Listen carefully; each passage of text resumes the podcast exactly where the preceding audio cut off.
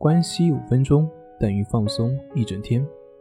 大家好，我是心理咨询师杨辉，欢迎关注我们的微信公众账号“重塑心灵心理训练中心”。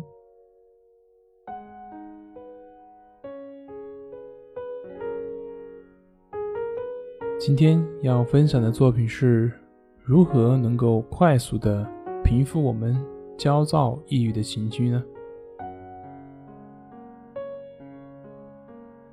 如何才能够快速的平复我们焦躁、抑郁的情绪呢？那么，在讲今天的内容之前，我们先听一个大家很熟悉的故事。苏东坡他是一个大才子，佛印呢是一个高僧，两个人经常一起参禅打坐。佛印很老实，经常是被苏东坡所欺负的。有一次，苏东坡他占了个便宜，非常高兴。回家之后呢，就跟他的妹妹苏小妹说起了这个事情。他说啊，有一天他们两个人一起打坐，然后苏轼就问佛印：“你看我像什么呀？”佛印说：“我看你像尊佛。”苏东坡听后大笑，对佛印说：“那你知道我？”我看你坐在那儿像什么吗？像一滩牛屎。这次佛印又吃了哑巴亏。然后苏东坡回家之后，就在他的妹妹苏小妹面前炫耀这件事情。苏小妹冷笑了一下，对他的哥哥说：“就你这个悟性还参禅？你知道参禅的人最讲究的是什么吗？”最讲究的是明心见性。所谓佛由心生，心中有佛，所见万物都是佛。心中是牛屎，那么所见的也皆化为牛屎。你心里面有什么，你就会看到什么样的。佛印说你像尊佛，说明他心中有佛；你说佛印像牛屎。说明你心里有什么呢？这个故事相信大家都也听过。心中有什么，你的眼里就会看到什么。我们的心就好像一个窗户一样，如果这个窗户是绿色的，那么我们看到的外面就都是绿色的；如果这个窗户是红色的，那我们看到外面也就都是红色的。当然，这样讲的话可能会有点抽象。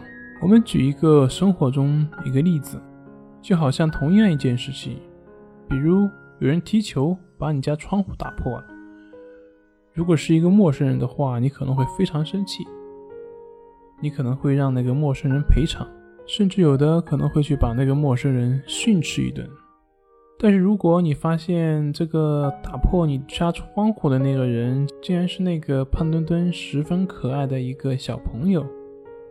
那么这个时候，你可能就没有那么大的怒气了，也许也就无所谓了，去抱一抱，亲一亲他。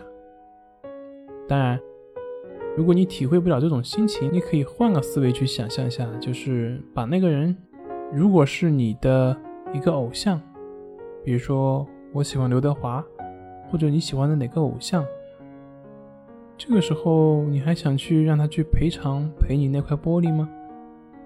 不会的。我想，这个时候你上去第一想法是赶紧合个影，顺便发一个朋友圈。另一方面，就算对于同一个人，在你不同的心境下，也会有不同的反应。比如说，你在公司某一个项目刚好做得非常好，自己也感到很高兴的时候，这个时候回家，你看到你家的孩子非常调皮，不写作业，那么我想。你最多也就是说一说，不会有太大的情绪波动。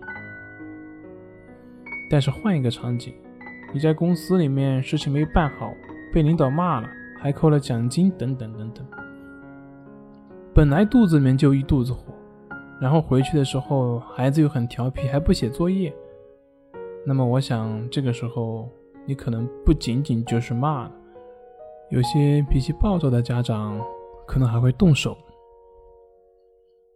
那为什么同一件事情，我们面对不同的人会有不同的反应呢？为什么同样一个人，我们会因为自己的状态不同而会有不同的对待呢？这就是我最前面讲的那个故事，相由心生。心里面有怒火，那我们眼里面看到的就是怒火；心中有温暖，眼里面看到的就是温暖。这个世界就只是我们内心世界的投射。所以我记得有一本书里面有一句话是这么说的：外面没有别人，只有你自己。如果你现在外面总是硝烟四起，有很多的烦心事，那么。